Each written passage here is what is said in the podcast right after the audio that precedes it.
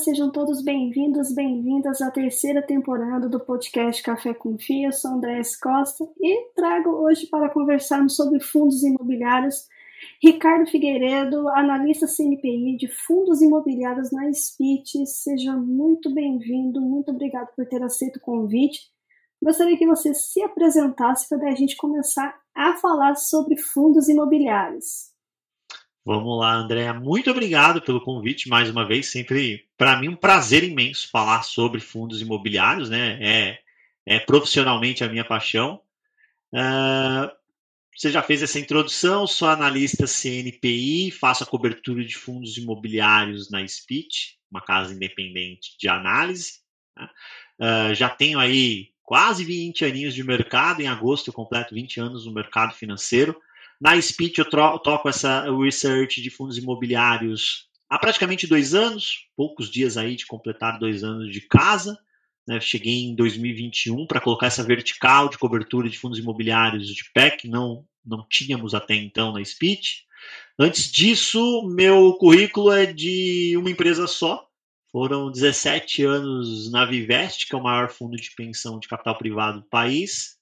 Lá sempre na área de investimentos, e no período final ali, os últimos cinco, seis anos dessa trajetória, dedicados exclusivamente ao mercado imobiliário. Então fazia gestão ali de tanto de tijolo direto, participação em shopping center, em prédio, em condomínio logístico, uh, quanto carteira de fundos imobiliários. Quando saí de lá, me lembro de ter deixado a maior carteira de fundos imobiliários de um fundo de pensão, à época eram mais de 800 milhões de reais investidos em fundos imobiliários listados em bolsa. Na época eu falo, eu falo pessoal, se fosse um FOF, estava brigando ali pelo pódio de maiores FOFs da indústria. Maravilha. Tem aí uma bagagem gigantesca e muita coisa para a gente conversar a respeito. Você foi em loco, como se diz, né? Realmente em relação aí, conhece muito de imóveis, conhece muito de alocações. Mas o mercado de fundos imobiliários nos últimos quatro anos, como é que você vislumbrou ele? Vamos lá, né? Se a gente pegar quatro, a gente começa com 19, né? 19 foi aquele ano maravilhoso, né? O último trimestre ali foi de uma irracionalidade exuberante do mercado, a gente viu alguns fundos fecharem com níveis de precificação que gritavam venda, mas a turma estava comprando. Né? E aí a gente teve uma reversão de mercado gigantesco ali por conta da pandemia. E desde então a gente vem com um mercado que tenta a trancos e barrancos apresentar algum nível mínimo de recuperação, contar alguma boa história. Mas nos últimos três anos a gente mesmo tendo aquele período ali de taxa de juros de 2%, que teoricamente seria maravilhoso para o real estate, porque você acaba uh, impulsionando o mercado imobiliário quando você tem juro baixo, mas você tinha uma pandemia ali no, no meio do caminho, então, é, por óbvio, os investidores estavam mais cautelosos. Depois disso, a realidade se fez presente, né? Inflação, juros subindo, e agora com, essa, com a Selic no atual patamar, é, e principalmente com um, um, jeito de alocar que o brasileiro tem, que é muito binário, né?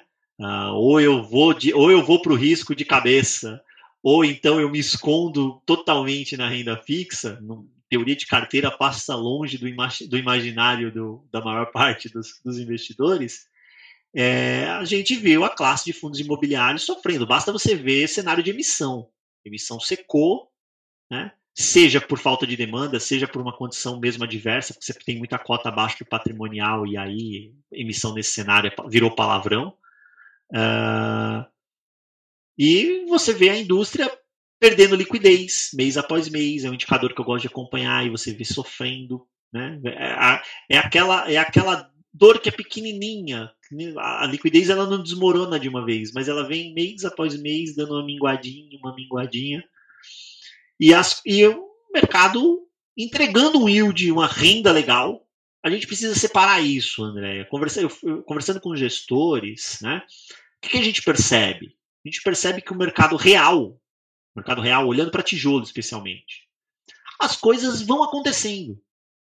Os shopping centers terminaram 2022, no geral, olhando para as carteiras, entregando resultados acima daquilo que fora orçado para o ano. Daquilo que foi orçado para o ano. E lembre que quando você fez o orçamento de 22, você vinha de um de 2021 que ainda tinha uma pandemia mais aguda, então a turma mais é, realista, né, com uma dose de pessimismo nesse número. Aí você começou o ano com Omicron, que foi começo difícil, né? E ainda assim os shoppings entregaram resultados bacanas. Dentro de escritório, começo de ano que normalmente é um, é um começo mais, mais difícil, você vê ali alguma movimentação. Fundo A alugando em tal lugar, fundo B alugando em outro. Né? Perda de locatário não me parece estar ocorrendo em, de forma maciça. Né? Logístico, a gente tem a questão do varejo, que a gente já vai tratar aí, dando susto, mas eu gosto de acompanhar muito dado do mercado ali no granular, no detalhe. E você vê que a ocupação que vem sendo ocorrida, ela vem, vem, vem ocorrendo por conta de outros perfis. É uma autopeça alugando num condomínio, é uma farmacêutica alugando em outro. O que, no final das contas, vai ser bom para o portfólio diversificar essa cara do locatário, né? Tinha muita, tava muito tranquilo para o gestor também ficar todo orgulhoso de colocar no, no relatório. Ah, eu tenho 40% de, de, de varejo na minha, na minha exposição. Agora parece que está até meio. Ele até evita, né? Dar, dar esse número, né? Pula essa parte, né? Então, não que toda varejista vai quebrar, não é assim que funciona, né? Mas essa diversificação de pool de locatários me parece sendo razoavelmente endereçada na, na logística não tem mais a demanda gigantesca que a gente estava vendo dos grandes e-commerce. E óbvio que isso ia acontecer, né? nada eterno. Né? Mas, por outro lado, você não está vendo a reversão. Agora estão devolvendo de forma maciça essa, essa e agora a, a vacância está indo embora. Não, não está acontecendo isso. Então, a parte real, as coisas minimamente estão andando. Óbvio que poderiam andar melhor se você tivesse menos juro, uma economia sub, crescendo 3% ao ano. Andaria mais? Andaria, mas não é esse o cenário que tem. E o cenário que a, o preço da cota mostra não é o que está acontecendo com o ativo real. O preço da cota está pintando um cenário muito mais duro. Então eu espero que a gente tenha né, um, um, um cenário menos turbulento, envolvendo juro futuro, juro longo, que é para onde a gente tem que olhar quando pensa em real estate, para que os investidores se sintam mais animados e tomar um pouco mais de risco e a gente volte a ter um pouco mais de demanda em cima de cota de fundo imobiliário e destrave um pouco desse valor. Tem muito dinheiro na mesa na minha leitura, muito dinheiro na mesa. Exatamente. Foram quatro anos aí, né, de euforia a pessimismo, a a volta de uma euforia, enfim, o ciclo aí desses últimos quatro anos é muito interessante bastante. a gente é muito interessante a gente olhar, por exemplo, pegue o comportamento do IFIX, salvo engano, agosto do ano passado, né, um pouquinho antes de, das eleições, o mercado engatou uma onda de otimismo ali com algumas expectativas em relação ao pleito eleitoral. E você viu o juro longo dar uma fechada e o IFIX engatou uma alta, que foram 20 pregões, se não me engano, seguidos de alta, né? E, e pintou-se um cenário bonito, especialmente para fundos de tijolo.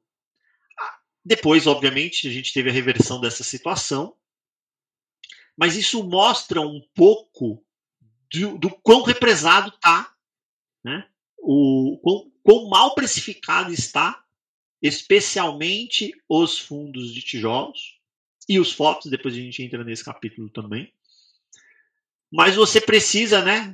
Me dê motivos para a cota poder destravar valor. O me dê motivos é, é juro longo inflexionar. O que a gente teve nesse começo de ano foi o contrário. Pegar a curva, de, a curva do, do DI e a taxa da, das Bs de final de ano para agora é abertura.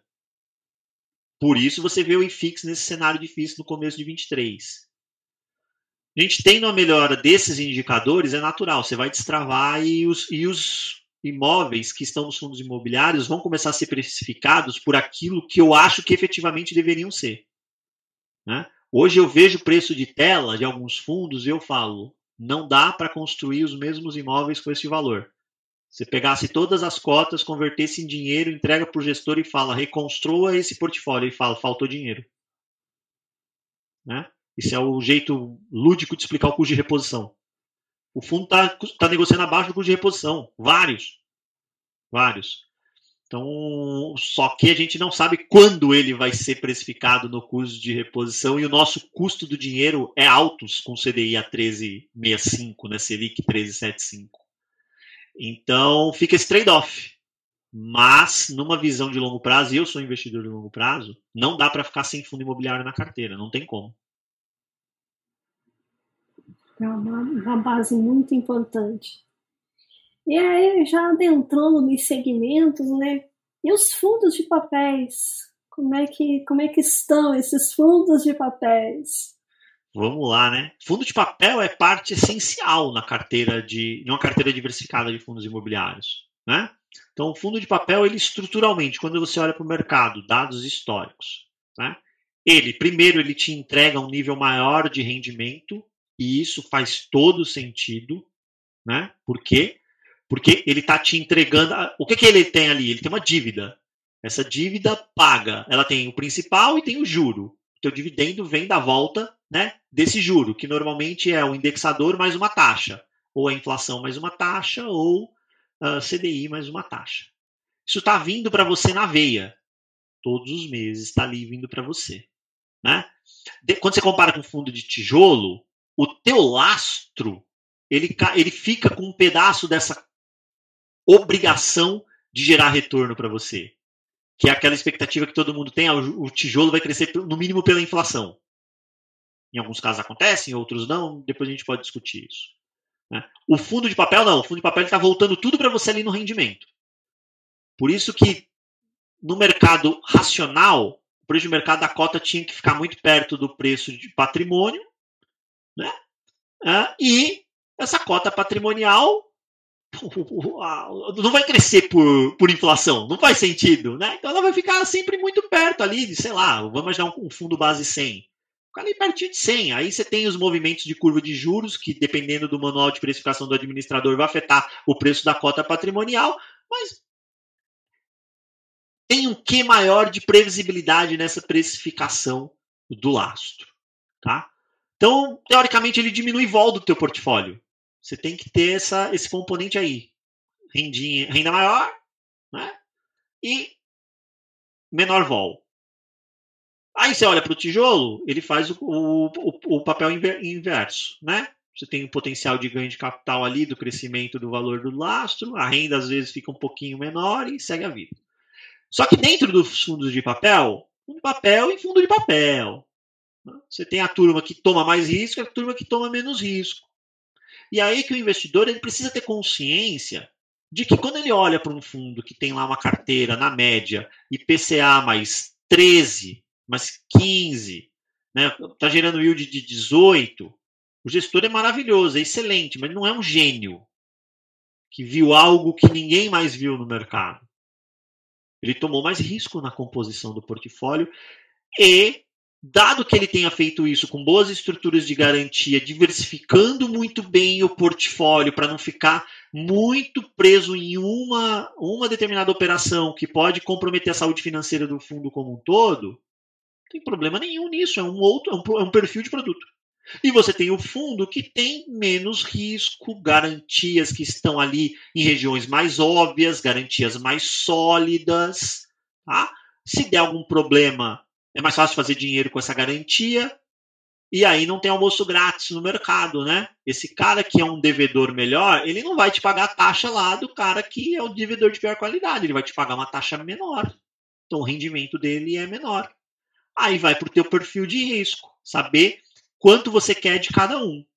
O ponto que eu particularmente defendo é muito simples. Dentro de um, de um arcabouço de risco que você vai colocar para o teu portfólio, não existe teoria de finanças nenhuma que tenha o, o mínimo de prestígio no mercado em que você tem uma carteira onde os componentes de maior risco têm maior peso do que os componentes de menor risco. Desculpa, isso não existe. Né? Quem desenvolver isso é candidato a prêmio Nobel. Né? O Brasil não tem nenhum ainda, fica a dica para quem quiser se aventurar e trazer um Nobel para o Brasil. Mas o que tem hoje, você tem maior peso para estruturas de menor risco, menor peso para estruturas de maior risco, dado que a precificação esteja minimamente ajustada ao nível de risco das duas estruturas. Às vezes você tem uma simetria.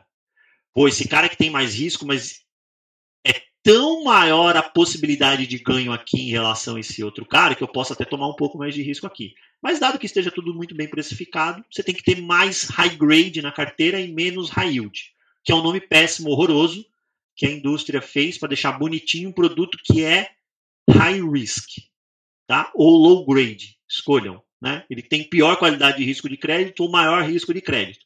Aí a turma chamou de high yield. Parece que eu vou ter um yield maior. O high yield é expectativa, esperança, se tudo der certo. E eu tenho mais risco embutido de fato. O que, é que tem de fato ali dentro? High risk, mais risco a gente está começando, a, a gente está numa janela de mercado em que isso está muito latente. É só a gente acompanhar os relatórios dos fundos onde eu tenho notoriamente características de high yield e ver, e, e ver o que o está acontecendo no mercado de crédito, não só no Brasil, como no exterior. Dificuldade para os devedores arcarem com aquelas dívidas. Porque a turma, o pessoal acha bonito abrir o relatório e ver lá, nossa, IPCA mais 12, maravilha. É, só que do outro lado tem um devedor que vai ter que aguentar pagar IPCA mais 12. Se ele não pagar o IPCA mais 12, o que, que você vai ter que fazer? Vai ter que executar a garantia, né? Tem aquela, tem a, tem a é, você pode fazer a, a liquidação antecipada do CRI. Meu amigo, ele não aguentou pagar a PMT. Você acha que ele vai pagar todo o principal para você de forma antecipada ali na cabeça, no deserto? Não vai. Isso daí é feito para quê? Para você poder acionar as garantias do fundo. Então, isso aí é só um passo, tá, gente? Não vai receber o principal do, do, do CRI. Não adianta você ter esse sonho dourado que não vai. Ele não aguentou pagar a parcela, vai pagar tudo? Não vai. Se ele tivesse essa grana para fazer, adivinha, ele não estava pagando IPCA mais 12. Né? Então é só ter essa, esse, esse. O que eu estou dizendo aqui, eu não sou contra fundo high yield, não é isso. Ele tem papel importante dentro de uma carteira diversificada. Você só tem que saber dosar e saber escolher estruturas que estejam mega diversificadas. Porque há maior probabilidade de risco de crédito nessas carteiras. Então, quanto mais diversificação você tem, quanto maior essa diversificação, aquele que deu problema pesa menos. Sua noite de sono não fica comprometida. Exatamente, Ricardo. É aquela história, né? A teste do travesseiro ele é fundamental. Mas é, dois pontos muito interessantes que você colocou aí, né? O primeiro é essa questão do devedor, né? Se de uma ponta tem alguém querendo receber, tem uma outra, uma outra ponta que precisa ter condições para pagar. E quanto mais tempo essa taxa de juros fica alta, mais cara tá a dívida. E até que ponto esse devedor vai conseguir pagar? E até que ponto esse credor vai conseguir receber? Exato. Então, você, por isso que é... você precisa conhecer o negócio que está do outro lado do CRI. Que negócio uhum. que está sustentando aquele fluxo de pagamentos? É um bom momento para aquele negócio? Se aquele negócio está atravessando um sinal, um momento positivo, tem alguns relatórios de fundos de CRI que eles vão dando sinais. É só você olhar. Tem relatório que coloca lá como é que está a inadimplência desta fluxo de recebíveis deste CRI. Ah, na média dos últimos 12 meses, 5%, super controlada.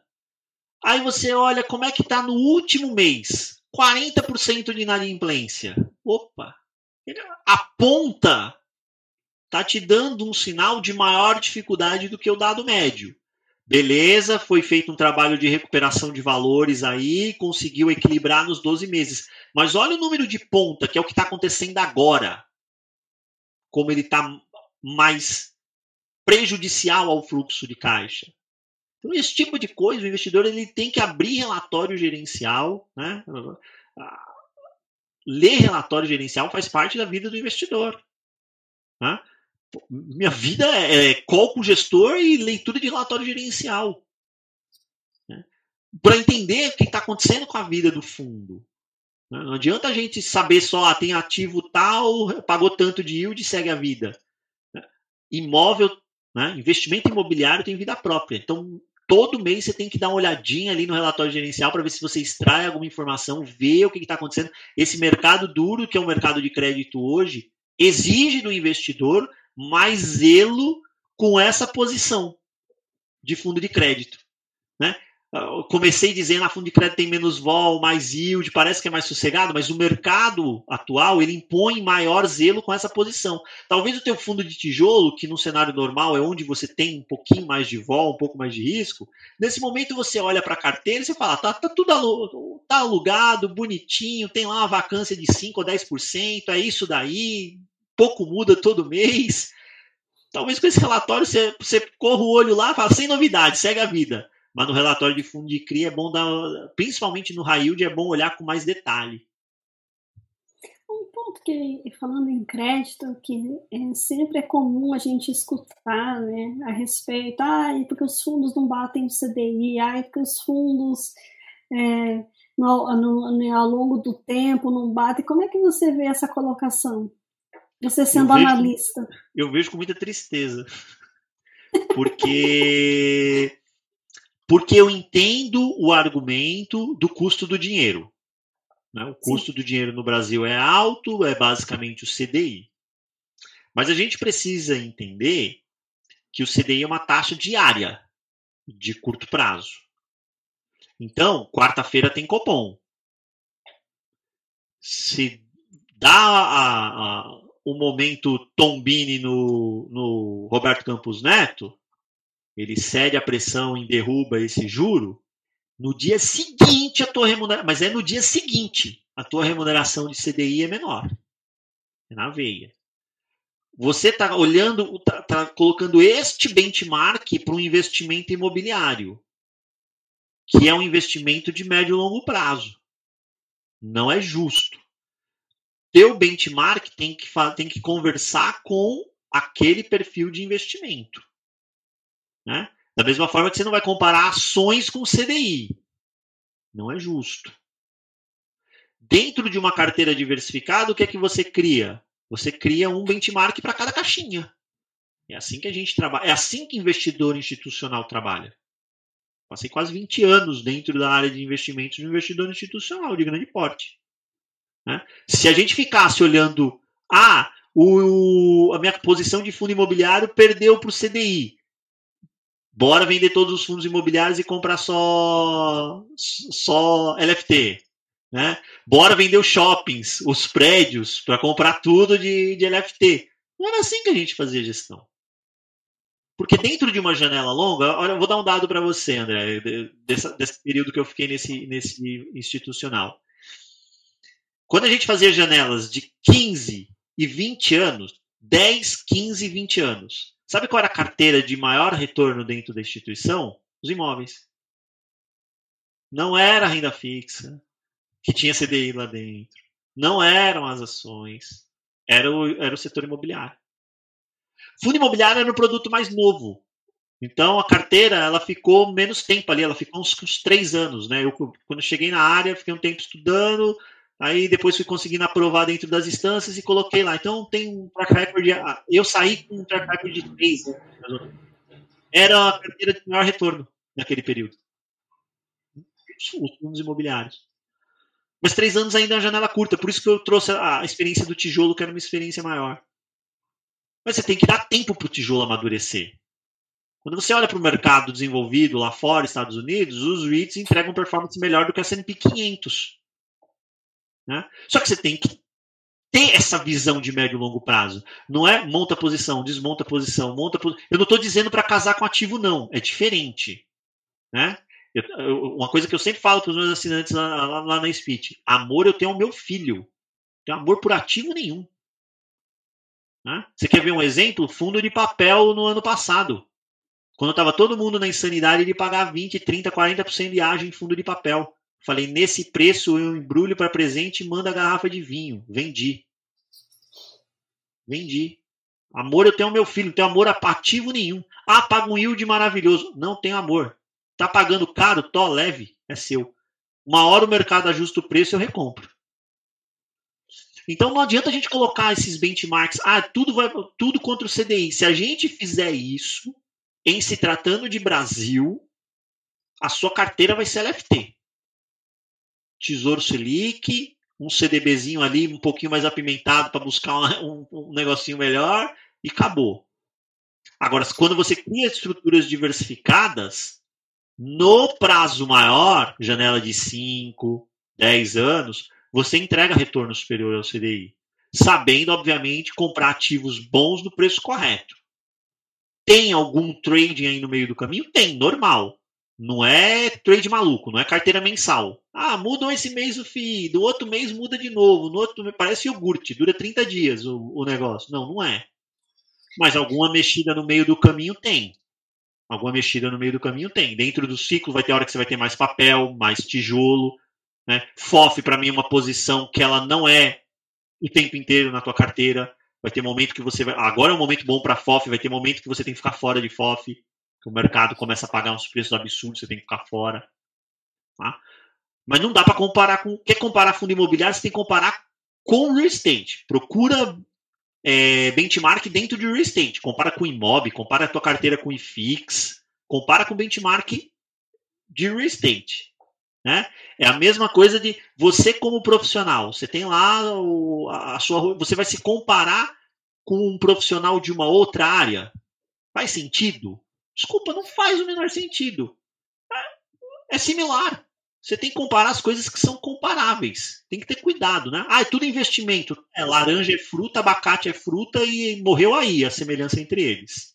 Tá? Então, é, é, tem que ter cuidado. Você tem que buscar benchmark que são similares, convergentes na estratégia e no prazo de maturação. Para a tua reserva de emergência, você tem que usar o CDI como benchmark. Para imobiliário é outra coisa. Maravilha. Eu gosto de usar IPIX, gosto de usar índices de mercado imobiliário.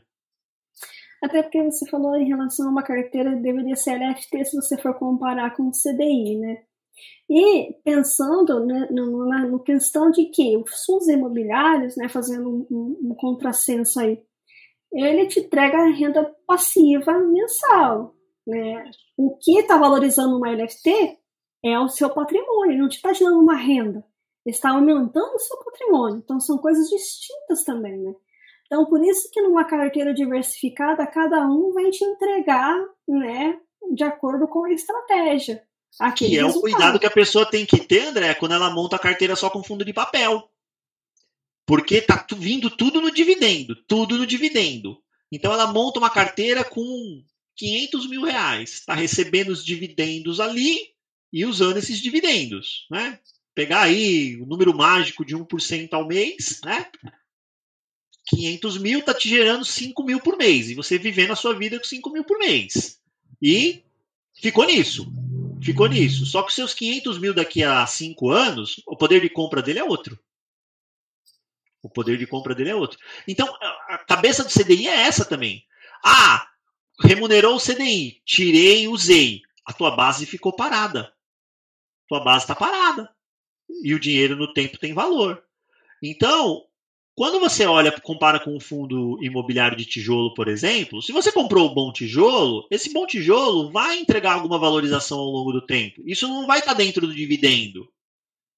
Né? Então você tem que trabalhar com, essas, com, esse, com esse tipo de cenário, de montar um portfólio que cresça e também te gere rendimento ao longo do tempo. Por quê? Porque senão você vai ficar dependente sempre de aportes para fazer o teu patrimônio crescer, porque você está usando todo o rendimento, você vai ter que botar aporte, ou um pedaço do rendimento vai ter que voltar lá para dentro. Enquanto você está na fase de acumulação, natural, normal. Mas e na fase de usufruto? E na fase de usufruto? Né? De onde vai vir o dinheiro do aporte? Você juntou aquele dinheiro justamente para viver nessa, nessa fase, né? Então tem que ter cuidado com, com, essas, com essas comparações que não são justas. E você ainda me lembrou, né, é, em relação ainda falando sobre crédito e, e, papel, você me lembrou em relação aos fiagros. Como é que você tem visto aí esses créditos nos fiagros? Vamos lá. Primeiro eu quero, eu, eu destaco que eu sou um entusiasta da chegada do setor agro ao mundo imobiliário. Porque é um segmento que é extremamente importante para o PIB brasileiro, é mal atendido no mercado de crédito, Então, sim, tem uma avenida larga para a gente fazer muita coisa com crédito para essa turma, da mesma forma que existe muita, muita coisa para ser feita com equity. É que com equity o negócio é um pouco mais complicado, mas dá para fazer muita coisa com equity também. A gente já tem estratégias aí visando silos, por exemplo, que parece ser uma estratégia um pouco mais simples de você é, operacionalizar e até vislumbrar, né? Com, parece muito com logística, né? O, o, grande silo, o grande galpão para armazenagem, né? Mas a gente está falando de produtos que são novos. A gente está falando de produtos, tem Fiagro aí que tem três meses de vida, seis meses de vida. E com todo o respeito do mundo aos gestores, às teses, não mostrou a que veio ainda. Eu não posso dizer que o produto é maravilhoso e também não posso dizer que o produto não serve, tendo como histórico um ano de dados. Desculpa, não é assim que se faz análise. Não é assim que eu aprendi a fazer análise. Né? Se você vai fazer uma análise com base em dados, você tem que ter no mínimo uma amostra que seja validada do ponto de vista estatístico.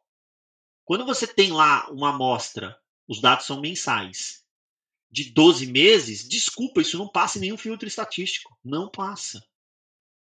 Aí você começa a ter que olhar para backtest. Backtest não é track record, são coisas diferentes. Backtest tem a, a, pressupõe muitas vezes que o gestor ia ter aquela estratégia que ele tem hoje em cenários do passado. Quem garante? Quem garante? O track record não. Tá lá, é histórico. Ele estava daquele jeito. A trancos e barrancos foi daquele jeito. Aí sim. E os fundos, os fiagos não têm track record. Não tem. Aí, cara, o que, que se considera um histórico viável? Dois anos. Pelo menos dois anos. Tá? Ah, mas se for desse jeito, então ninguém vai entrar em IPO de nada. IPO para pessoa física, a pessoa física ela precisa começar a desmistificar o IPO. Eu acho que vender a ideia de IPO, principalmente pensando em ações, a pessoa física acha que o IPO é a chance de mudar de patamar de vida que o negócio vai pular 15% na largada, que é o último trem para Shangri-La. E não é. A emissão, a oferta pública é só mais uma prateleira onde você encontra um produto que no dia seguinte, quando você abrir o home broker, ele vai estar lá para você comprar. Inclusive, você não está vendo, mas está pagando muitas vezes taxinhas de 3, 3,5%, 4%, 4,5% nessas ofertas. Você paga lá a cota 100, sabe quanto é que foi lá para o fundo? R$ 96,00. 95,50. 4,5 ficou para o pool de distribuição. Aí se você, o fundo começou a negociar, o mercado é minimamente eficiente, o patrimônio vale 96, o mercado deveria pagar quanto, Andréia? 96, 97, você deixou de pagar 100 na oferta para pagar 97 ali no home broker. Se o mercado é minimamente eficiente. Né?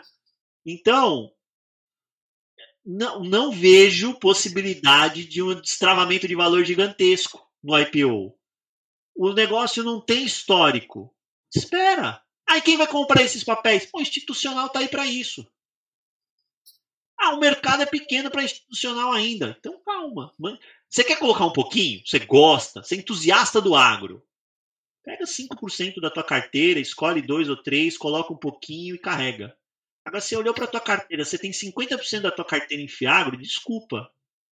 Você escolheu por dividend yield, você não fez análise. Porque eu, que sento para fazer análise, estou dizendo que você não tem histórico de dados para fazer uma boa análise uma boa análise não tem. Você fica muito. Você virou torcedor. E, e a questão também em relação ao, ao CDI, e, por conta do CDI estar tá alto, o dividend yield, consequentemente, vai vir mais gordinho, né? Essas carteiras Mas são é, CRAS. São CRAS. É crédito. CRAS, título de dívida. É título de dívida. Então, do outro lado, tem alguém devendo CDI mais 7 numa conta de padaria bem simples aqui, a gente está falando de algo como 20% ao, ao mês. Tá? É uma dívida que em quatro anos ou menos ela dobrou de valor. nessa crescendo a 20%, taxa anualizada. Tá? Três aninhos e pouco, quase quatro, ela dobra de valor. E aí? Vai aguentar do outro lado? Ah, mas o, o CDI não vai passar os quatro próximos anos em, em dois dígitos. Tomara. Né? Pega o último boletim Focus. Opinião dos economistas para final de 2024. Qual é o, o, a taxa Selic? 10 por 10. Ainda em dois dígitos. Já atravessou o ano passado boa parte em dois dígitos. Está atravessando esse ano em dois dígitos. Vai atravessar o próximo em dois dígitos. Lembre-se que ele tem que ter um negócio, ele, empreendedor que tomou essa dívida, que o rentabilize acima disso para ser justo. Para o negócio parar em pé. Senão ele está queimando dinheiro. Até quanto tempo ele vai aguentar queimar dinheiro se ele estiver queimando dinheiro? Então lembre-se, é crédito. É muito bonito você ver o CDI mais 7. Fala, nossa, que taxa maravilhosa. É maravilhosa se eu receber. Ah, mas tem as garantias. Garantia, que legal que a garantia tá lá. Que bom, dá um conforto espiritual gigantesco. Tomara que eu não use. Tomara que eu não tenha que utilizar. Né? É, num paralelo bobo, o FGC. A turma lá que tinha título da BRK, financeira que foi embora.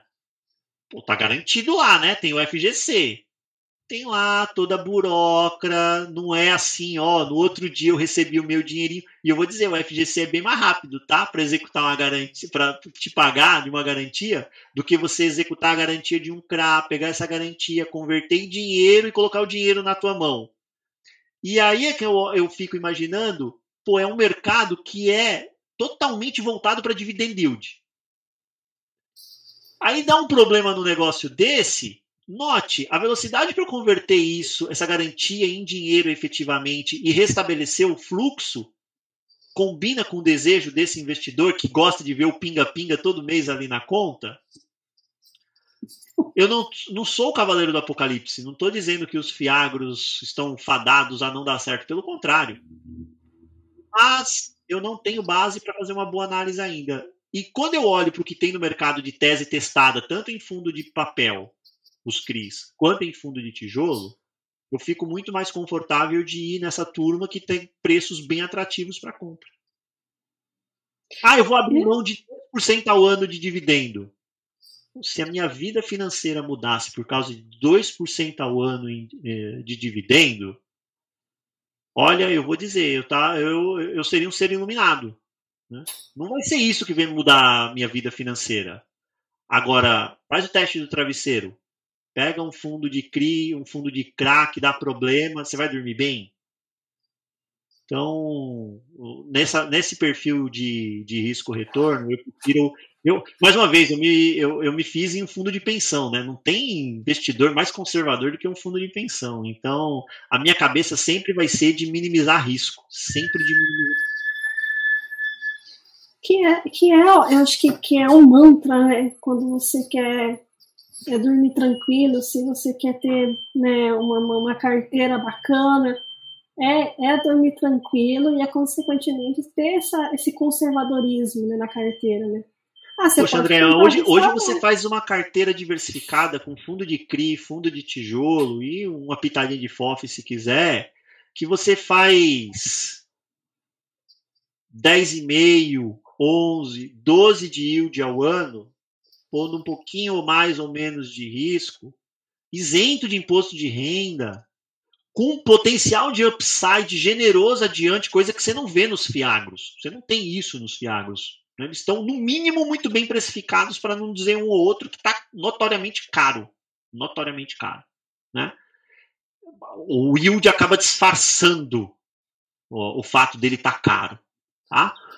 E aí você para e pensa, poxa, compensa eu comprar esse cara que está caro por conta de um yield que talvez seja de 15, minha carteirinha está dando 12, mas eu tenho um potencial de upside represado aqui na minha carteira de fundo imobiliário e lá, pelo contrário, se não tiver bem precificado, eu estou pagando caro, me parece uma simetria muito parecida com o que a gente estava tendo com o fundo de papel há um tempo atrás.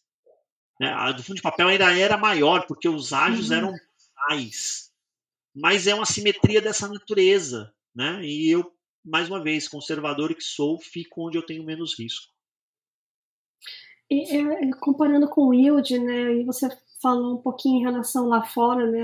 Aos REITs é, fazendo um paralelo, né, eles, eles tentaram né, ter assim mais de, na verdade é, de, é uma dívida, né, porque ali os mortgages são tipo hipotecas, né, não, não teve muito sucesso mesmo com yield tão alto, eles preferiram ali aquela coisa com yield menor, né, é, REITs com é, diversificados regionalmente, é, lá tem a possibilidade, por ser empresa, de estar em outros países. Nós temos é, REITs aqui no Brasil, mas é aquela coisa mais né, com yield menor. Então, quanto o yield mais tranquilo, melhor é a REIT. E aqui é o inverso, né? O pessoal procura quanto mais yield, mais o povo vai, né?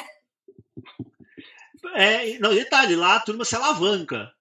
Né? Aqui ainda você tem essa opção de, de um nível de alavancagem, como não é o fundo que toma a dívida, então os níveis de alavancagem são bem menores. Mas até os fundos de papel arrumaram um jeito de, de criar uma estrutura de alavancagem, né? O pessoal é criativo, o pessoal é super criativo. Até tá? Fiagro está se alavancando, tá?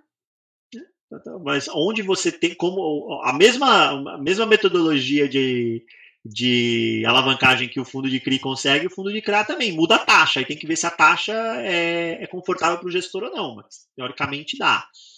Mas essa questão do, do, do investidor olhando muito para o yield é onde talvez falte um pouco da educação financeira, que é uma tecla que a gente fica batendo muito com, com a nossa base de assinantes lá na Speech, que é querendo ou não, desenvolver um pouquinho de analista dentro de cada um. É lógico que cada investidor tem o seu tempo, a sua agenda. Tem investidor que. Pô, eu tenho assinante que é médico, vive virando plantão. Pô, falar para essa pessoa ler relatório gerencial, sentar fazer conta, não dá, né? Mas tem gente que gosta, tem gente que tem esse perfil. Mas aí tem que ser um negócio genuíno. Né? Tem que ser um negócio de sentar, olhar lastro, olhar dado com cuidado. Eu olho muito.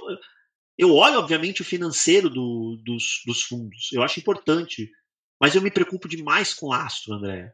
É saber efetivamente o que, é que eu estou comprando. Então, quando eu olho um fundo de, de shopping, que shoppings são esses? Qual é o perfil do cliente que está ali dentro? Quais são as lojas que tem? Aí começa a cunhar, deixa eu ver onde mais dependência de aluguel se é perfil de âncora, uh, que âncora é essa, uh, custo de ocupação, questão de custo de condomínio. Né? O bolso do lojista é um só, o bolso do locatário do prédio de escritório é um só. Se o cara colocou na conta dele que ele. Vou pegar um lojista, tá? Ah, o custo, o cara aguenta pagar 300 reais por metro quadrado de custo de, de total, entre aluguel e condomínio. Se vai 200 para o aluguel e 100 para o condomínio, ou se vai 220 para o aluguel e 80 para o condomínio, para ele, whatever. O negócio dele para de pé. Para o shopping tem uma diferença gigantesca. O condomínio é despesa, o aluguel é receita. Então, para o dono do shopping, os 20 a mais aí é bolso. É bolso. Então, a análise ela tem que ir muito nessa questão do lastro. Né? Por quê? Porque o bom astro ele vai te gerar um yield satisfatório no curto prazo, no médio e longo prazo vai diminuir vacância, tá? você vai carregar menos vacância ao longo do tempo, então o teu yield ao longo do tempo, o efetivo em cima do valor que você investiu cresce, você carregou menos vacância ao longo do tempo. O teu valor de aluguel tende a crescer mais rápido, inclusive acima da inflação, se você compra os bons ativos se preocupe com o lastro. Quando você olha para a dívida, mais uma vez, olha a capacidade do devedor de arcar com aquilo. Cuidado para não se seduzir. Né? A gente teve a turma que se seduziu. O, mercado é muito pendular. Você pegou o primeiro tri do ano passado, inflação em um, um dígito, 1% ali ao mês, 1% ao mês, 1% ao mês. Aí os yields dos fundos de CRI, 1,5%, 1,80%. Lindo. Aí foi quando o mercado jogou o preço das cotas na lua. Aí a inflação embicou. Três meses de deflação. Três meses de deflação. Tá? Aí você afetou o fluxo de caixa dos fundos. É óbvio que ia afetar. O rendimento caiu. Esmagaram a cota de, de alguns dos fundos, e inclusive alguns não voltaram ainda. Estão lá gritando compra. Não voltaram ainda. E por quê? Por causa de deflação. No Brasil, Andréia. O pessoal começou a ficar com medo de deflação no Brasil. Parecia brincadeira de, de, de mau gosto. Parecia que, tinham, que alguém tinha abduzido a cabeça dos investidores, né? Eu falei, pô, tá, o pessoal tá enxergando o quê? Virei Suíça agora, Japão. Vai voltar, é só olhar o histórico de PCA. Quantas vezes tivemos deflação desde o plano real? Né? Então, é, por raríssimas vezes, né? Tanto é que os dividendos estão voltando agora. Aí você tem tem, tem, tem as, as discussões, né? O pessoal anda batendo muito no, no CPTS. Ah, o outro fundo não vo, já voltou o dividendo, o CPTS não, porque você não estudou a estratégia do fundo. Se você abrir a carteira do fundo e acompanhar o histórico do fundo, você vai perceber que o CPTS ele tem uma parte importante, um quarto aproximadamente da carteira em fundo imobiliário. Então não é só CRI. Isso não o torna um FOF, como alguns engraçadinhos chamam, mas ele tem uma carteira importante de fundo imobiliário. E a carteira de CRI dele é claramente uma carteira que gira muito. E aí você consegue, no ganho de capital, prover um rendimento extraordinário ali. Aí você pega, justo quando voltou o rendimento, que foi ali em dezembro, eu falei um pouquinho antes na live. O que, que aconteceu de janeiro para agora, de dezembro para agora? A taxa abriu, não abriu? Abriu a curva de juro, abriu a taxa do, do Tesouro IPCA.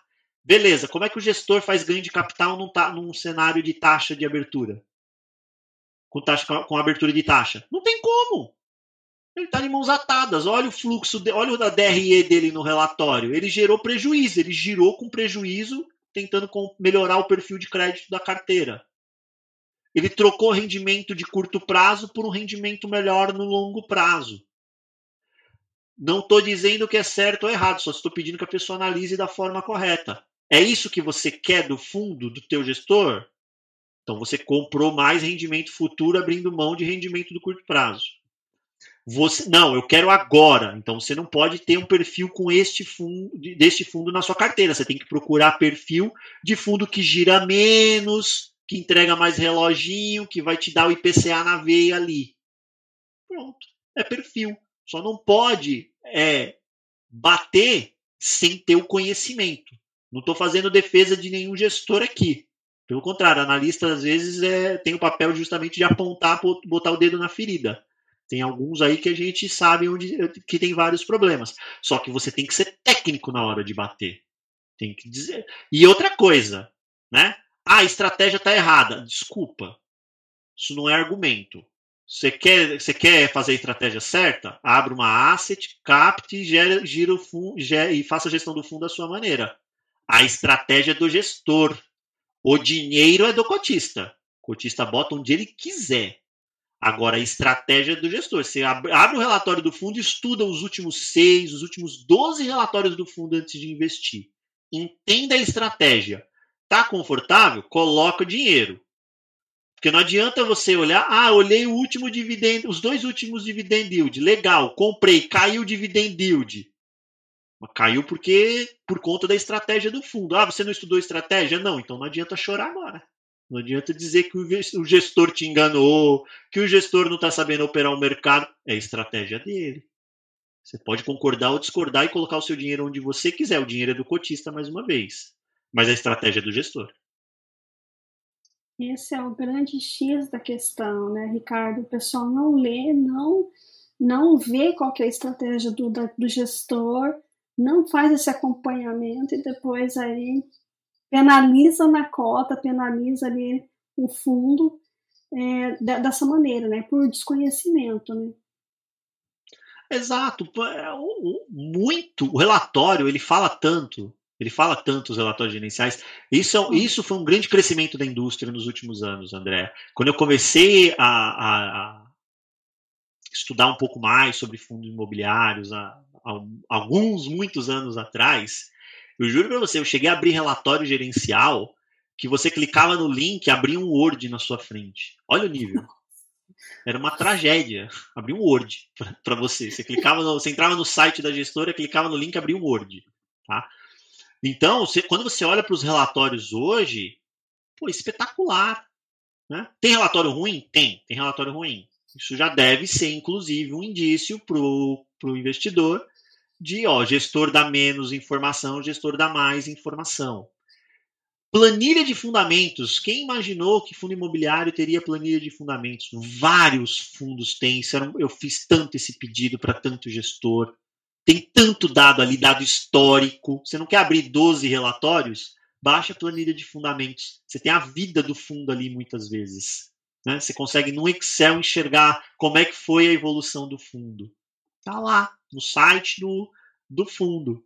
Então, é, tem muita informação para gente, a gente buscar, para a gente tomar as melhores decisões, né? conhecendo muito o nosso perfil de risco.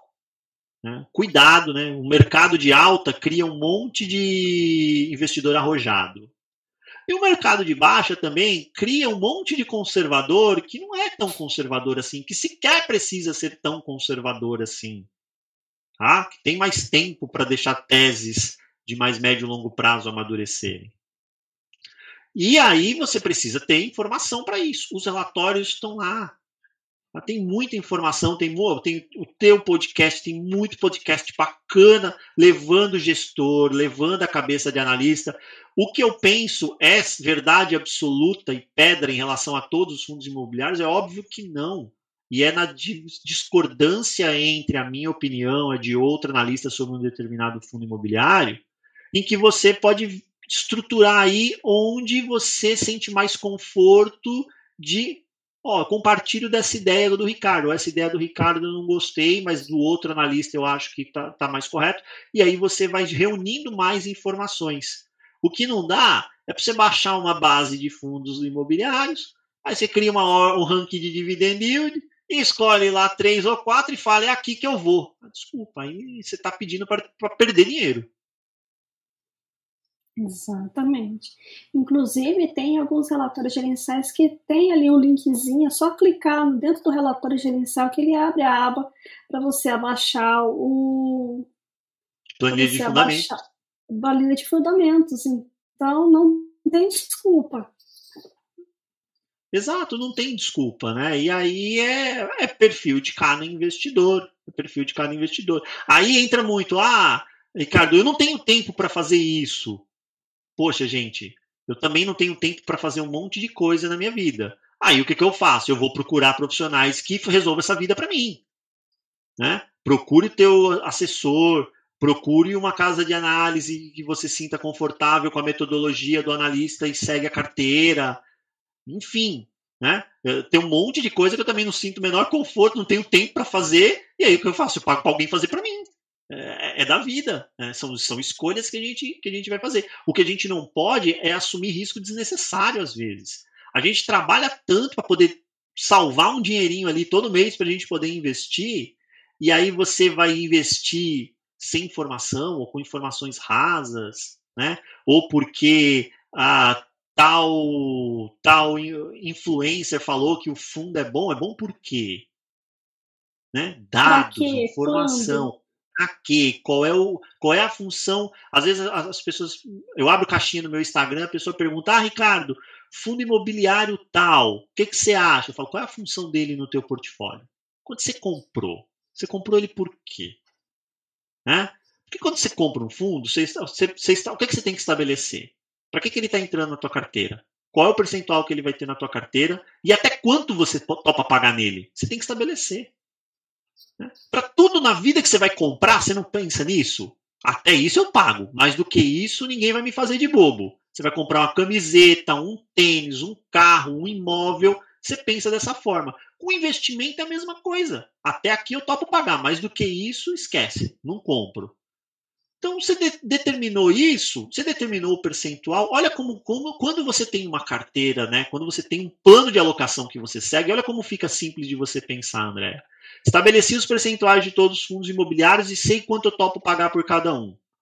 Passou aí 30 dias, tem aporte novo. O que, que eu vou fazer? Olho quem está fora do percentual que eu quero. Vou comprar esse.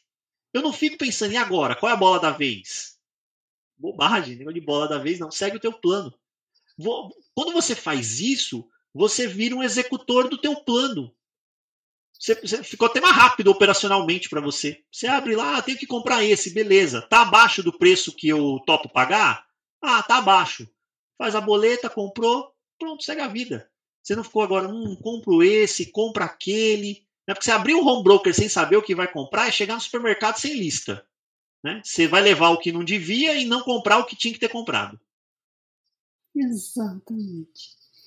E fala um pouquinho sobre os FOFs, então, é, Ricardo. Nesses últimos anos aí, eles têm sofrido, hein?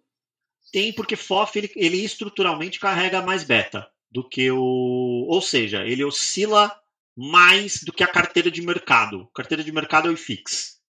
Então, ele estruturalmente ele carrega esse componente de, de ter mais beta. Então, o mercado vai bem, FOF voa. Mercado vai mal, FOF sofre mais. Quando eu olho para os FOFs hoje, eu entendo que FOF e escritório são segmentos onde há mais dinheiro na mesa. Isso não quer dizer que necessariamente vai ser o vão ser os segmentos onde eu vou ganhar mais dinheiro. Por quê? A gente volta no custo do dinheiro no Brasil. O custo do dinheiro no Brasil é alto. E mais uma vez, o mercado ele pode permanecer errado por mais tempo do que deveria.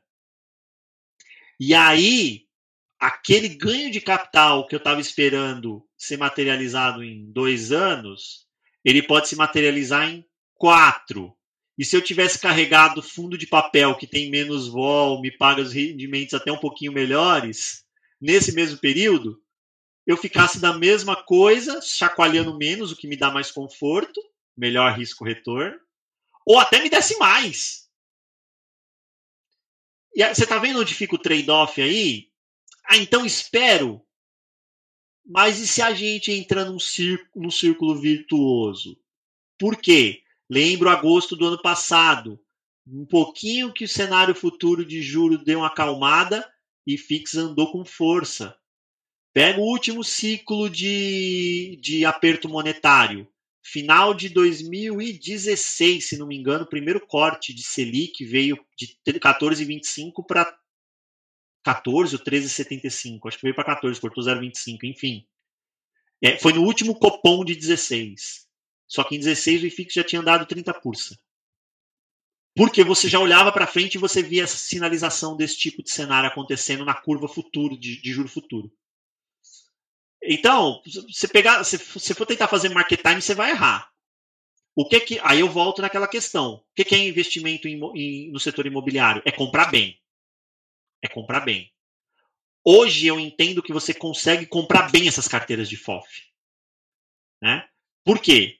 Porque tudo que está lá dentro está com preço bem amassado. Aí a casca do FOF, o pessoal foi lá e amassou ainda mais. Que nos relatórios gerenciais você enxerga como os gestores citando o duplo desconto. Né? Que é, ah, eu estou comprando o FOF com desconto, só que tudo que está lá dentro também está descontado. Se você converge tudo para patrimonial, você tem FOF aí com upside implícito de 30, 35, 40, 45%. Mas você tem que ter um alinhamento positivo dos astros. Né? Fora isso, você tem um carrego de renda muito bom. Tem FOP que você está fazendo carrego de renda aí de 1% ao mês. 0,95, 0,90, 1% ao mês. Tá? E é um, é um carrego de renda que é puro fluxo de rendimento. Não é com ganho de capital de giro é porque o gestor que, de FOF que estiver conseguindo fazer ganho de capital está de parabéns. Está de parabéns, porque o cenário está horroroso para fazer ganho de capital nessas posições. Né? Ou seja, é um fluxo muito saudável, porque ele está vindo dos próprios rendimentos que são recebidos ali. O gestor não está girando cota. Quando ele pegar um vento de polpa positivo aí, que vai empurrar esse, esse, essa, esses ativos para cima, ele vai conseguir gerar mais rendimentos com ganho de capital. Ou seja, esse rendimento dele ao teu preço de entrada, o teu yield on cost, o teu dividend yield em cima do teu preço de custo, vai ser ainda maior em, si, em relação a esse, a esse patamar que você tem hoje. Então eu vejo uma simetria positiva para você ter FOF hoje na carteira. É diferente do cenário que você tinha lá em 2019, quando você tinha os fundos com ágil e o FOF com ágil. Você estava pagando mais caro em duas camadas. Aí não, aí você tem que estar tá fora de FOF nesse cenário, na minha leitura. Você tem que estar tá fora de FOF. Agora, o cenário atual, por isso que FOF na, na, na carteira, na minha leitura, ele tem uma posição tática. A depender do momento do ciclo, ele entra, a depender do momento do ciclo, ele sai. Tá? Ele é uma, não é uma posição estrutural, eu carrego sempre uma fatia de FOF. Não, ele tem uma posição mais tática. Tá? Então, entendo que hoje é importante ter um pedaço. Ricardo, então vou encher o carrinho de, de FOF. Não acho que deva ser a estratégia carro-chefe da tua carteira, por quê? Comecinho, primeira coisa que eu falei de FOF, ele carrega mais beta. Ele vai chacoalhar mais. O mercado pode passar mais tempo né, com preço errado. Você vai ver a sua carteira chacoalhar bastante. Você tem, tem estômago para isso? De coração vai ter estômago para isso? Então, coloca um pouquinho, já que ele tem essa característica de um pouquinho mais de risco, coloca um pouquinho na tua carteira. E aí procura o quê? Olha a carteira do FOF, lembra? O lastro. Ele está comprado em quê? Ele prefere fundo de papel? Ele prefere fundo de tijolo? Qual setor no tijolo? Quais fundos de tijolo? Olha para a carteira do FOF. Ele tem muito fundo da casa ou ele olha genuinamente para o mercado como um todo e o FOF, na verdade, não é só um grande aquário para casa jogar lá dentro os fundos dela? Tem um pedacinho ou outro, beleza, normal. Né? Agora, você olha lá, tem FOF que é assim. Vocês vão abrir o relatório e vocês vão ver lá. A maior alocação em fundo de escritório é da casa. A maior alocação em fundo de shopping é da casa. A maior alocação em fundo de logística é da casa. A maior alocação em fundo de crédito é da casa. Ou, em todos os segmentos do mercado, o melhor fundo é o teu? Uau, achei o Pelé dos fundos imobiliários. Né? Então, um pouquinho de humildade. Né? Você ter alguma coisa na composição, na diversificação, beleza. Agora, em todos, o teu, o teu é o melhor? De coração? Então, olhar esse tipo de coisa na, na alocação, para mim, é importante. Algumas pessoas são contra a FOF. Elas falam, eu não vou pagar duas taxas de administração. Se eu ganhar dinheiro, eu pago três. Eu pago quatro. Eu quero ganhar dinheiro. É igual a taxa de performance, né, Ricardo? Taxa de performance quando você. A taxa de performance ela, ela tem é uma faca de dois gumes. Na concepção, na minha leitura, ela é uma justa. Eu ganhei, tu ganha comigo. Eu perdi, ah, gestor, é, então, é, você vai, você vai chorar também, tá? Você vai chorar também. Né? É óbvio que você tem que ter uma taxa mínima de gestão ali, porque a estrutura precisa se manter minimamente, né? Nenhuma gestora é ONG, né? Então ela tem que se manter ali minimamente, tá? não está ali para fazer caridade. Né? Agora, a taxa de, de performance, ela. Qual é o problema? Dois fatores. Primeiro, você tem que ver quando o gestor ele toma alguma atitude com um pouco mais de risco, talvez olhando para se isso der certo, a gente vai estourar na performance. E se der errado, o prejuízo maior é do cotista. Aí não, né? Aí não.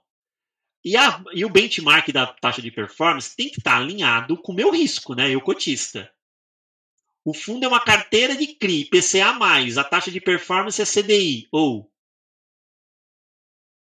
Agora parece que tá bonitinho, né? O CDI tá em 13, buscar essa performance não tá, não, não tá trivial. É, mas quando o CDI tava em 2, você deitou e rolou, né? Você deitou e rolou quando o CDI estava em 2. Eu não quero que você coloque um sarrafo inatingível. O CDI a 13 agora você tá lascado no popular. Mas também não me venha com deitar e rolar em cima de mim no outro cenário. Eu quero que a taxa seja, a performance seja justa. Minha, eu não estou correndo risco de inflação mais. Então você vai ser beneficiado quando me entregar um adicional acima de um benchmark inflação mais. Né? E ah, isso vale quando você olha para fundo para FOF. Para mim tinha que ser um prêmiozinho em relação ao IFIX. Porque eu dei para o gestor. O que, que o gestor do FOF faz? Ele não monta uma carteira? Monta uma carteira. Eu estou confiando na expertise dele. Se a expertise dele não existisse e eu quisesse uma carteira, o que, que eu compraria? Ah, compra um ETF de. um ETF do IFIX, compra um, um, fundo de. um multimercado que só investe em fundo imobiliário. Ah, eu abri mão do dividendo. Ah, paciência. Né? Agora vai ter, vai ter autorização para ETF gerar dividendo. Vamos ver se vem alguma coisa na, na, na, alguém tem a ideia de criar algo em relação a, a fundo imobiliário. Mas enfim, o que eu quero dizer é, eu confiei no gestor para gerar um alfa em cima da carteira de mercado. Então, acho que para a FOF faz sentido o IFIX ali, ser IFIX mais alguma coisa, ou um percentual uh, em cima do IFIX, enfim. Para a carteira de CRI, você olha para o indexador. Carteira IPCA, BENT tem que ser IPCA. Carteira CDI, BENT tem que ser CDI. Para tijolo tem que ser IPCA, né? O contrato de inflação, o contrato de aluguel corrige pelo quê? Por inflação. Então, é prêmio em cima do IPCA. E é isso, mas eu não tenho problema nenhum com, com dupla taxa de administração em cima do FOF, até porque tem um gestor trabalhando lá nos fundos investidos e tem um gestor trabalhando no FOF, né? Você gosta de ser remunerado pelo seu trabalho, eu gosto de ser remunerado pelo meu trabalho, o gestor também gosta de ser remunerado pelo dele. Né? Você investe se você quiser. Agora, não diga que isso é motivo para você não investir. Né? Remunerar alguém que está trabalhando. É, era só o que me faltava. Né? É... E aí, você tem que criar estruturas de taxa de performance que sejam justas. Coloca o sarrafo, passou, o pedaço é seu, a maior parte é minha, eu cotista, segue a vida, né? com interesses alinhados. Ponto. Maravilha. E tem um segmento de fundos imobiliários que é arriscado em 2023, porque e quais são as suas perspectivas para o mercado né? Esse ano aí que começou quente e promete continuar quente ao longo promete do ano. Promete né? aquecer né? ainda mais. Promete aquecer, aquecer ainda mais. mais até o final do ano. Vamos lá, André. Assim, ó, segmento arriscado é muito. Seria injusto de minha parte é, atribuir um segmento. Por quê? Porque dentro de todos os segmentos você tem estratégias que são mais arriscadas e tem estratégias que são mais conservadoras ali, quietinhas, tranquilinhas. Então, vou, vou falar um segmento aleatório aqui, escritório. Tem um fundo de escritório ali que é reloginho. Tá? Tem lá os ativos dele bem localizados, alavancagem praticamente inexistente. Tá? E tem, tem a, as, os outros ali que é rock and roll, alavancagem lá em cima, vacância para resolver. É tudo um segmento só, mas tem fundo e tem fundo. Fundo de CRI. Pô, vou pegar um raio de lá, cheio de loteamento, né? aquelas taxas você abre a carteira do fundo, né, tem, pode procurar, vocês vão procurar aí, entre os queridinhos do, do, dos grupos de WhatsApp. Você abre a carteira do, do fundo, tá lá. Não tem um CRI, nem um, tem, ou melhor, tem um, um. Que a taxa é inflação mais um dígito. 9 alto. Todos os outros a inflação mais dois dígitos. Mais 10, mais 12, mais 16, mais 18. Esse cara está trazendo uma estrutura de risco muito maior do que um outro que você abre a carteira lá, inflação mais 7, inflação mais 6,5, inflação mais 6,75. Não tem como eu dizer que esse cara, esses dois têm o mesmo perfil de risco. Aí eu vou dizer, ah, fundo de CRI é mais arriscado. Esse, esse cara aqui que tem lá os IPCA mais 6,5 vai falar, eu? Olha as minhas garantias, eu tô quietinho aqui. Né? E eu não estou dizendo que o outro é ruim ele tem mais risco implícito. Meça o teu apetite a risco, qual é a fatia que você quer e seja feliz. Tá? E depois não diga que foi surpreendido. Ah, eu não sabia. Né? Isso posto, não acho correto você atribuir a pecha de este setor é mais arriscado. Né? O, agora, do ponto de vista matemático, estatístico, FOFs chacoalham mais. FOFs chacoalham mais do que fundos de CRI high grade. Tá? Você olha lá nível de volatilidade. Né? Fundo de CRI high grade vai chacoalhar menos do que FOF. Mas isso não quer dizer que você não tem que ter FOF na sua carteira. Você tem que ter só fundo de papel high grade na sua carteira. É saber dimensionar. Então eu não vou atribuir essa pecha de mais arriscado pra, do, de um do que para outro. Hoje eu olho algumas teses que eu acho que elas vão perdendo mais força com o tempo. Mono-mono, aquele fundo que é monativo, mono-usuário, vai perdendo apio. Agência bancária, tem fundo que está parado aí no tempo.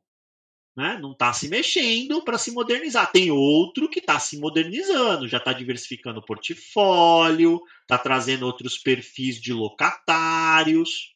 Beleza. Né? Por quê? Porque o imóvel para a agência bancária ele vem diminuindo a atratividade, mas o imóvel tem vida. Procure outra vida para este imóvel. Tá? Então eu acho que esse ponto é importante.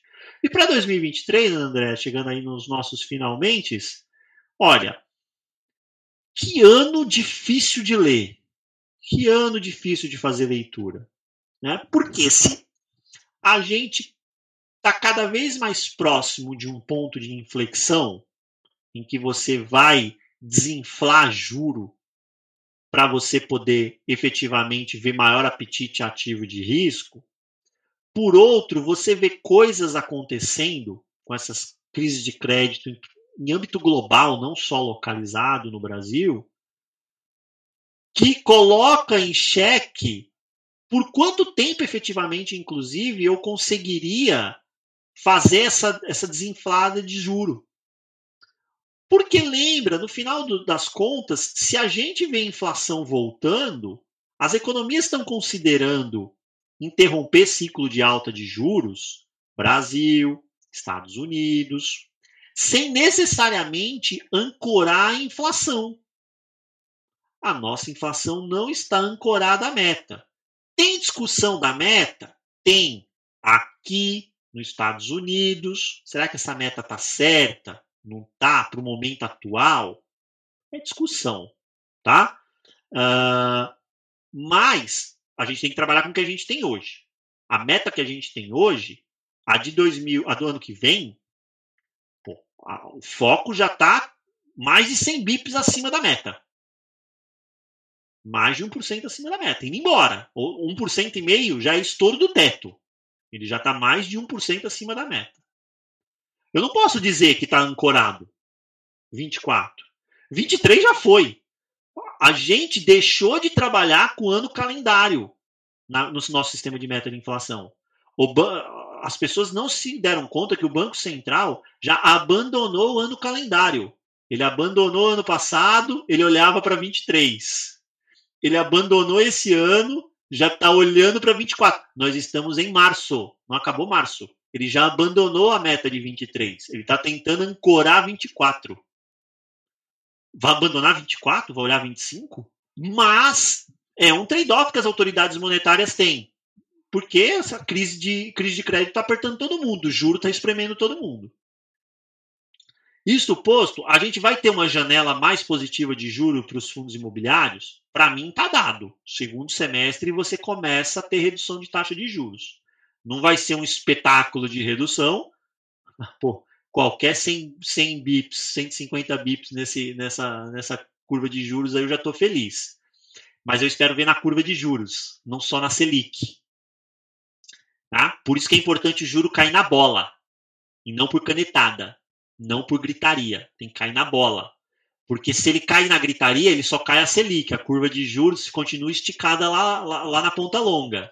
E aí, desculpa a Selic ela pode cair para 7. Se a ponta longa ficar estressada, você não vai ver fundo imobiliário deslanchar. Não com o vigor que a gente espera que deslanche. Agora, se cair na bola, o juro longo vai, vai arrefecer também. Aí a gente volta a ter ativo, apetite para ativo de risco. Não só da pessoa física, ainda que esse mercado seja um mercado de pessoa física mas institucional volta a olhar também. Eu me lembro que em 19, né, eu conversava com gestores e tinha institucional em fundo imobiliário. Eu representava um institucional que tinha uma posição relevante em fundo imobiliário, mas você tinha outros perfis, você tinha fundos multimercados que compravam cota de fundo imobiliário, você tinha fundo de ação que pegava um pedacinho e colocava um pezinho ali em fundo imobiliário, e isso sumiu. Se você tiver um cenário benigno de juro na bola, você volta a ter este tipo de demanda, o que é ótimo, né? A pessoa física ela devia estar interessada em ver mais institucional no mercado de fundo imobiliário. Institucional ele traz mais estabilidade de preço. Institucional traz melhor precificação dos ativos. Institucional arbitra melhor. Ele arbitra melhor os preços. Tá? Institucional cobra com mais veemência o gestor. Ele cobra com mais veemência o gestor. O cheque do institucional é cheque de cinco, de, de sete dígitos, de, às vezes de oito então, vai cobrar com mais veemência esse gestor que está doido por esse cheque. Né? Eu falava pro pessoal que. Eu falo para os gestores, eu falo, ah, quando eu estava no, no, institucional que eu era by side, né? Eu era mais bonito, né? Vocês me atendiam com, com mais facilidade, né? Era o, o tamanho do cheque que eu carregava, né? Agora, agora a agenda não, não tá tão, tão, tão aberta assim. Mas eles continuam atendendo muito bem. Essa é, é mais brincadeira, né? Mas aí a pessoa física deve desejar sim a chegada de mais institucional no mercado. Não vejo o institucional como, como um rival, vejo o institucional como um aliado. Não é só olhar os REITs. A presença do institucional lá é maciça, é dominante. O mercado é mais bem precificado e, os, e as pessoas físicas norte-americanas adoram REITs. Né? Na, grosso modo, em um em cada quatro norte-americanos compram REITs. Exatamente. Até porque eles têm poder para fazer crescer, né? Em momentos que você não consegue fazer emissão institucional, vai ali esse cheque maravilhoso e você consegue ativos e não tinha acontecido o que aconteceu de perder uma boa fatia de bons imóveis para é, você quer ver? Eu vou dar um caso muito, muito emblemático para mim. Foi quando o PVBI quis comprar o PVBI quis comprar o Torre BJK, a extensão do Torre BJK. Ele tinha o direito de compra. E aí ele Isso. chamou a emissão. E ele chamou a emissão um pouquinho acima do patrimonial. Né? Ah, desculpa, um pouquinho abaixo do patrimonial. Baixo Era pouca coisa. Um pouco abaixo do patrimonial. Né? E aí foi aquilo, né? Pancadaria do mercado, quase se, se tivessem, se pudessem, tinham esquartejado o, o gestor, né? Em praça pública. Porque no Brasil criou-se o mantra, e eu não estou defendendo emissão abaixo do patrimonial aqui, não é isso. Eu estou defendendo conta. Estou defendendo cálculo. As pessoas não as pessoas simplesmente sentaram em cima da regra sem fazer cálculo. Nessa daí, quando você fazia a conta, o nível de diluição era diminuto. O valor que ele tinha fechado na opção de compra do ativo era menor do que o que já estava botado ativo. Já tinha upside implícito que mais do que anulava o valor do, da emissão abaixo do patrimonial. E fora isso, depois ainda veio a cereja do bolo, que ele vendeu o Torre BJK com aquele, com aquele baita ganho de capital a valor de, de mercado, se ele tivesse uma fatia maior, tinha vendido também, tinha mais ganho de capital para distribuir para o cotista. Né? E aí, sumiu. Todo mundo que apedrejou a emissão do PVBI sumiu. Se você tivesse um institucional ali, ele poderia ter ancorado, porque ele ia fazer Exato. conta. Exatamente. Ele poderia ter ancorado. Né? Então, não vejam o institucional como um rival, pelo contrário, ele é peça fundamental para essa indústria crescer. Essa indústria não vai decolar enquanto não tiver uma presença maciça de institucional é muito legal a gente trazer cada vez mais investidor pessoa física. Né? Hoje temos 2 milhões, eu quero ver 3, eu quero ver 5. Mas a gente vai ver esse mercado decolar de verdade quando chegar o dinheiro do institucional. Exatamente. E, e, eu só comecei a ter essa visão, Ricardo, quando eu comecei a estudar a fundo os REITs e ver o potencial que se tem ali de você ter um institucional por trás. Porque assim, é esse é, é a cereja perfil, do né? bolo. É a cereja do bolo, é, é outro perfil, é, é, é, esse, é o, é o investidor que ele não está olhando o yield do. Ele não está nem olhando o yield desse ano. Ele não está olhando o yield desse ano. Tá? Tem muito, tem muito, tem muita gestora que está fazendo, sabe o que agora, André? Está fazendo muita carteira administrada de famílias, né? Que tem um pouquinho, são um pouquinho mais abastadas. Que o pessoal está vendo o preço dessas cotas largadas e junta 50 milhões, 30 milhões, 100 milhões, numa melhorzinha. Pouco se importando com o yield do próximo mês. Pensando em destravar um valor gigantesco adiante. É um pouquinho da cabeça do institucional. É olhar o, olhar o próximo passo, não olhar só o yield do próximo mês. É importante o yield do próximo mês gigantesco, a importância é gigantesca. Eu entendo que tem muita gente, inclusive, que usa esse valor como complemento de renda, que fez do fundo imobiliário o seu motor para te sustentar no momento pós-vida laboral, né? Aposentei, aqui é a minha aposentadoria, daqui que eu tiro. Beleza, tem que ter a renda ali todo mês.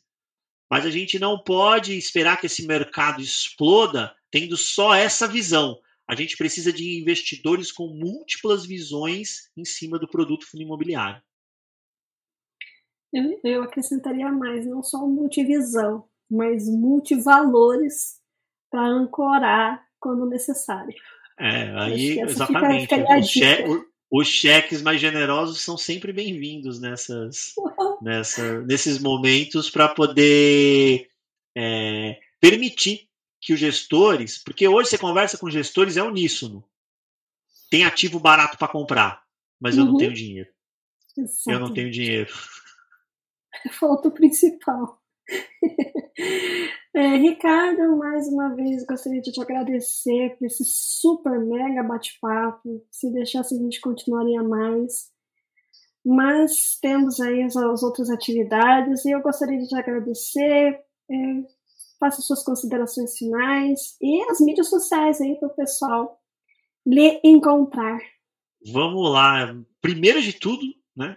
Mais uma vez agradecer a oportunidade. Eu gosto muito de de ter esse canal aberto para conversar diretamente com os investidores pessoa física, né, com, a, com a humildade de saber que eu não sou dono da verdade, mas de trazer um pouquinho dessa minha experiência, desses anos de experiência que eu que eu adquiri aí ao longo da minha trajetória. É um pouquinho daquilo que eu vinha conversando contigo nos, nos bastidores, né? É, eu tive a felicidade de não só estudar na teoria um contrato atípico de locação, mas de negociar um contrato atípico de, de, de, de locação, inclusive de um ativo que está dentro de um fundo imobiliário hoje. Todo mundo adora o contrato atípico que está lá e eu, eu, participei da negociação desse contrato. Eu já vendi ativo para fundo imobiliário. Né? É, de ali na pandemia tá no negociando com o locatário, dando desconto, segura aí, ou então você não, você tá indo bem, tá? Você tá querendo desconto porque tá na, no oba-oba do desconto, mas você tá indo bem, enfim. Então é muito bom poder dividir essa experiência que eu, que eu adquiri ao longo da minha vida com, com as pessoas, né? Eu acho que isso é. Não importa o, o, o legado que você tenha, né? Ele pode ser gigantesco. Se você não dividiu com ninguém, não serve para nada. Então, um pouquinho que eu tenho, eu gosto de dividir. Obrigado pela oportunidade. Para quem quiser me encontrar nas redes sociais, é ricardo.fiis. Estou lá no Instagram. ricardo.fiis.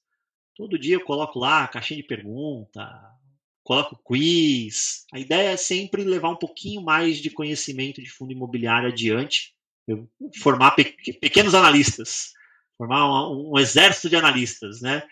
Diminuir, porque o exército de caçador de yield já está grande demais. A gente precisa formar um pouquinho de exército de, de analista aí para contrapor.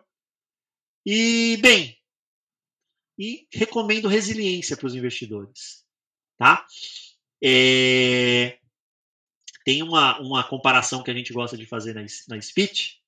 Todo mundo conhece a Mary Streep. Todo mundo conhece a Mary Streep. Atriz famosíssima, papéis maravilhosos, né? Quem não se divertiu assistindo o Diabo Veste Prada com, com ela fazendo aquela estilista? Maravilhoso, maravilhoso, né? Uh, e o marido dela, ninguém conhece. Ninguém conhece, né? Ele não é do, do ramo. Né? Ele é um artista plástico. mas ele está sempre com ela. Sempre com ela. E ele, a gente diz que a Mary Streep é o medo. E quem está sempre com medo é ele, que a gente chama de oportunidade. Então, nesse cenário onde o medo está tá posto, a oportunidade está junto. Toda vez que a Mary Streep foi no tapete vermelho, o marido dela estava junto. E você não acha uma foto do infeliz. Raríssima vez você vê uma foto dele. Ele entra pelos fundos, ele é tímido, mas ele está lá. Então, onde o medo está, a oportunidade está junto. Então, lembre-se disso. A gente está num cenário em que as pessoas têm medo. Ah, a oportunidade é nessa hora que a oportunidade está lá também. Então aproveitem as oportunidades, mas com genuíno olhar de médio e longo prazo. Ninguém vai ficar rico com fundo imobiliário. Ninguém. O que vai fazer você mudar de patamar financeiro é um processo estruturado de investimento. Aporte recorrente, disciplina, um plano muito certinho. Isso sim vai fazer diferença para vocês. Esse era o recado final que eu queria deixar. Maravilha, muitíssimo obrigado, Ricardo. E pessoal, até o próximo episódio do podcast. Tchau, tchau, tchau, tchau, Ricardo. Obrigado. Tchau, tchau.